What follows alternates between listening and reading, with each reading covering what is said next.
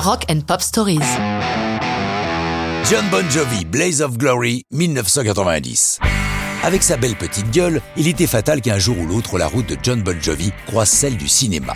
Justement, après des années 80 très remplies, il a décidé de faire un petit break avec son groupe pour se retrouver un peu lui-même.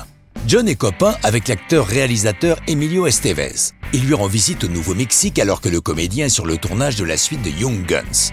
John lui emprunte un script du film et, inspiré, au restaurant, le soir même, sur la nappe en papier, il compose Blaze of Glory.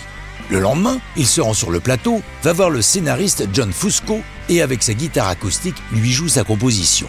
L'histoire d'un cow-boy qui se battra jusqu'à la mort pour montrer sa bravoure. Fusco est déjà fan de Bon Jovi, puisqu'il comptait utiliser Wanted Dead or Alive pour le film. Mais immédiatement, il est séduit par la nouvelle composition et décide de l'inclure dans le film. Du coup, John joue lui-même un petit rôle. Mais surtout, il décide de faire tout un album inspiré par Young Guns 2. Comme c'est un album solo, il lui faut des musiciens. Grâce à sa notoriété, il réunit un casting de célébrités, puisqu'autour de lui on retrouve Elton John, Little Richard, Aldo Nova, Randy Jackson ou encore Jeff Beck qui prend le solo de guitare sur Blaze of Glory. Jackson joue de la basse sur la chanson et déclarera dans une interview que c'est là sa, je cite, meilleure deuxième performance de sa vie. Sauf qu'à ce jour, on ne sait toujours pas laquelle il juge comme étant la première. L'ensemble de l'album va prendre le titre de la chanson, les deux devenant les premiers gros succès solo de John.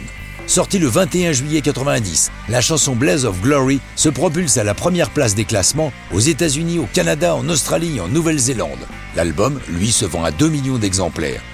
Mais ce n'est pas tout. En 91, la chanson est désignée meilleure chanson originale lors de la cérémonie des Golden Globes. Cette distinction ouvre généralement grand les portes pour un Oscar, pour laquelle la chanson est nommée. Malheureusement, il se fait ravir la statuette par Madonna et la bande originale de Dick Tracy. Quant au morceau de nappe en papier où la chanson a été griffonnée, Emilio Estevez l'a conservé et encadré dans son salon. Par la suite, John Bon Jovi va accumuler des rôles dans des films ou des séries télé comme Sex and the City ou Ali McBeal. Mais c'est une autre histoire et ce n'est plus du rock'n'roll.